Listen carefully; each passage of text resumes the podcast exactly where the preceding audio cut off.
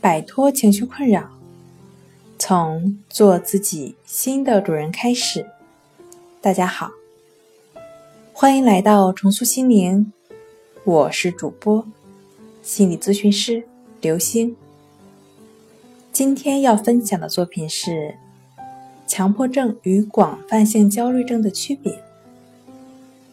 想要了解我们更多、更丰富的作品。可以关注我们的微信公众账号“重塑心灵心理康复中心”。广泛性焦虑症的焦虑内容大多是不固定的，担心的程度呢也比较强烈，但是其缺乏强迫症病友的自我抵抗感、强烈摆脱的体验等等。另外呢，广泛性焦虑症的病友会有其他的焦虑特征，比如。自主神经系统症状和运动行为方面的特征。再者，广泛性焦虑症的焦虑来源是更多的惧怕，害怕那些不固定的内容，为此而采取一些行动，比如说回避，同时产生强烈的焦虑体验。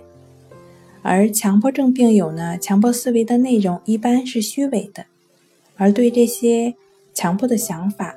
并有认为是不合适的，自我不协调，他们认为不应该出现这些念头，是对固定的几个内容产生不确定感，这种不确定感存在产生强烈的焦虑，为缓解这种不确定感而获得的更多的确定感，就会出现一些强迫行为，可是这样反而使自己的焦虑感更加的严重，或者。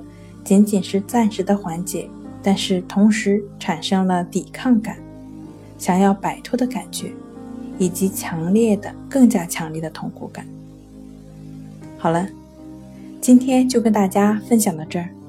这里是我们的重塑心灵。如果你有什么情绪方面的困扰，都可以在微信平台添加幺三六九三零幺七七五零幺三六。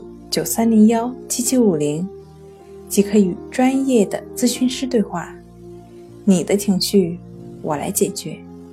那我们下期节目再见。